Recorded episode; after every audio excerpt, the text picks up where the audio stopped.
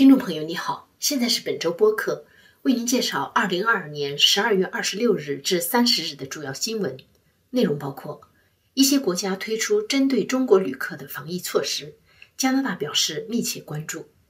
外国人将从二零二三年元旦起被禁止在加拿大购买住宅；安大略省警察遭枪击丧生；大部分加拿大人希望政府建立外国影响力注册制度。加拿大警方开枪的事件在增加。加拿大人对各党领袖的年终评价。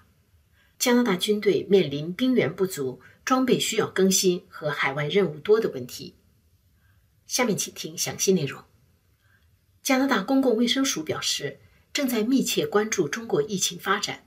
但是没有说明是否将像日美等国一样，要求来自中国的入境旅客接受病毒检测。在中国政府宣布取消出入境限制以后，出国机票的咨询和预订激增。多个国家针对来自中国的旅客制定了入境检测等防疫措施。美国星期三宣布，将从2023年1月5日起，要求来自中国的旅客在动身前48小时内接受新冠病毒检测，并在登机前出示检测结果为阴性的证明或者康复证明。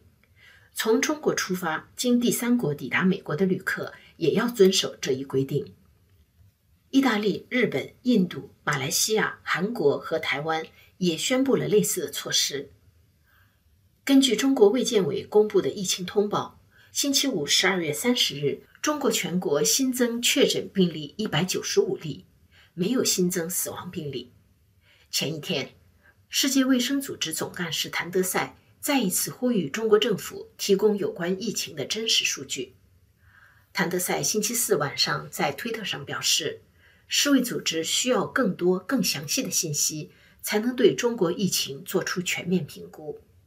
他同时也表示，在缺乏中国疫情详细信息的情况下，其他国家对来自中国的入境旅客采取特别检疫措施是可以理解的。加拿大联邦政府关于禁止外国人买房的规定将从星期天一月一日起开始生效。这项禁令为期两年，范围仅限于住宅，而且留学生、外劳等群体和房地产市场不过热的地区可以不受其限制。这项禁令的目的是抑制房价，让更多加拿大人有能力买房。但是，一些房地产政策专家。对他是否能达到预期效果表示怀疑。在加拿大暂时居住的外国留学生、外国劳工、难民、外国领事馆人员、国际机构人员不受此规定限制，但是留学生和外劳买房之前必须在加拿大住满一定时间。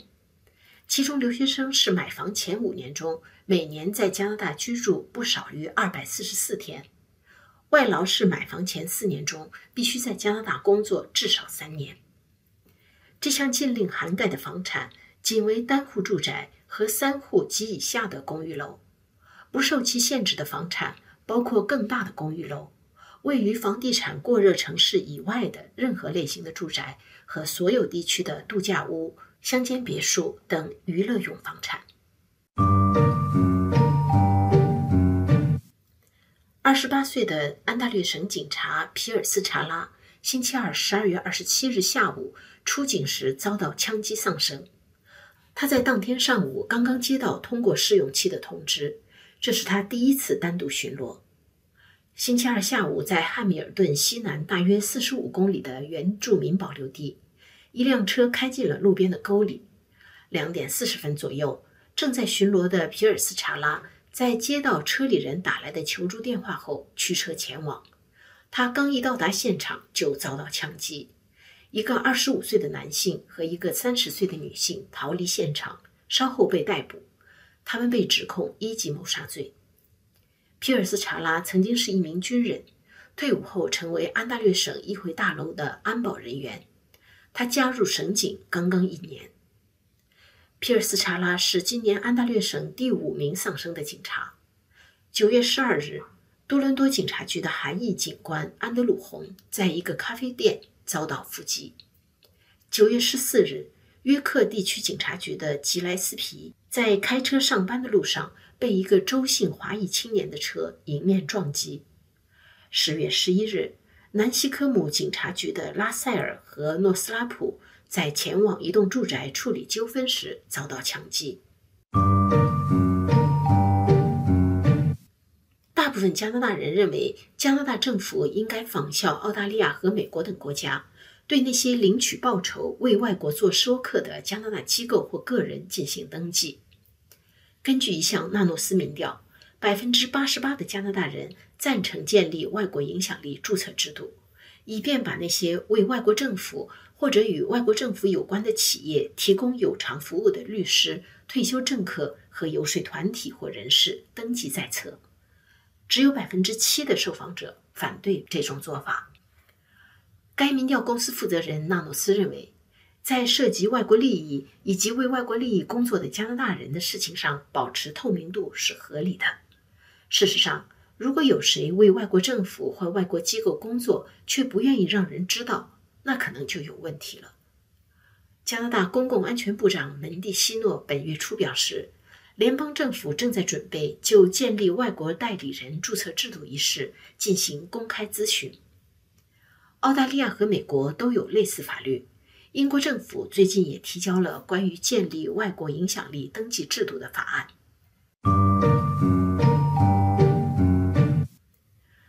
加拿大各地2022年被警察开枪击中的人数上升了将近百分之二十五，这使一些专家感到担忧。加通社获得的数据显示，今年1月1日至11月30日期间，加拿大全国共有87人被警察射出的子弹击中，其中46人死亡。这两个数字在去年分别是70人中枪，37人死亡。在前年是六十人中枪，三十六人死亡。本月以来，至少又发生了五起同类事件。十二月十八日，在安大略省沃恩市的一栋公寓楼，七十三岁的住户威利开枪打死五人，他自己随后在楼道里被警方击毙。在百分之八十的警察开枪事件中，对方持有武器，但是他们大多不是凶残杀手，而是精神有问题的人或者有毒瘾的人。也发生过寻求自杀的人故意向警方挑衅的事件。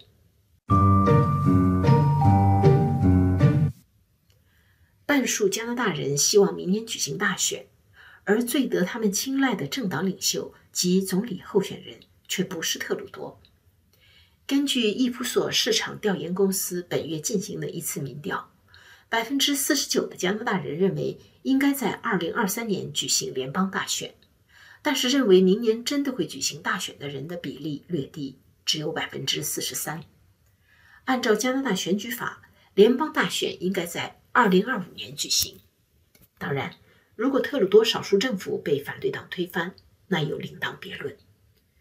评比各党领袖的表现或者选民支持率是政治民调最爱做的事，这一次的易普索民调也不例外。在所有联邦政党领袖中，只有新民主党领袖辛格获得了超过半数的加拿大人的赞赏，现任总理自由党领袖特鲁多获得百分之四十五的加拿大人支持，